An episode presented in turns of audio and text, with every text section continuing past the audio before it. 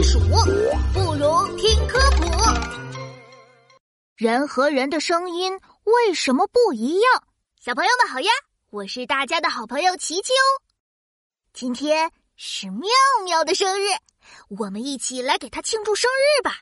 生日礼物我早就准备好了，可是怎么样才能给她一个大大的惊喜呢？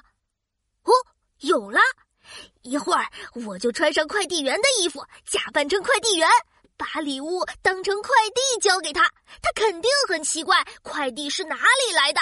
那时候，嘿，我就摘下帽子，祝他生日快乐。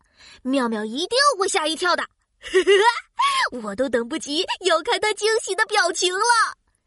帽子、衣服，准备就绪，现在就给妙妙打电话吧。你好，我是妙妙。嘘，妙妙接电话了。你有一个快递到了，麻烦出来取一下。哦，马上来。奇怪，妙妙听起来很开心。你好，是我的快递吗？哦，妙妙对吧？这是你的快递，请收好。谢谢你，再见。怎么办？妙妙看起来完全没有怀疑，转身就回去了。我的惊喜计划是不是失败了呀？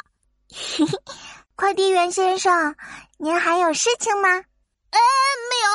啊，不对，喵喵怎么又回来了？你知道我是谁吗？知道呀，你是琪琪呀。啊，你已经认出来了？当然了，我一接电话就听出来是你的声音了。所以我就假装很冷静，配合一下你的表演。嗯，想不到一开始就被你发现了。哎，妙妙，你怎么听出来是我的呀？我的声音有这么好听吗？咦，真臭美！这跟声音好不好听没关系，每个人的声音都是不一样的，一听就能听出来。有吗？哎。你肯定能听出来我的声音吧？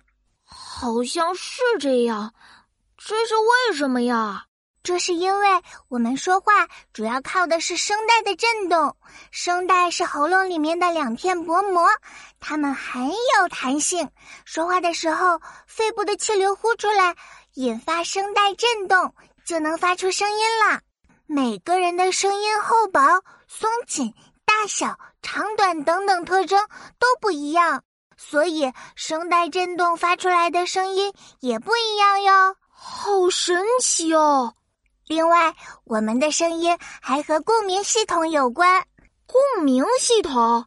对，就是我们的口腔、喉腔、鼻腔等等，发出声音的时候，这些地方也会一起工作。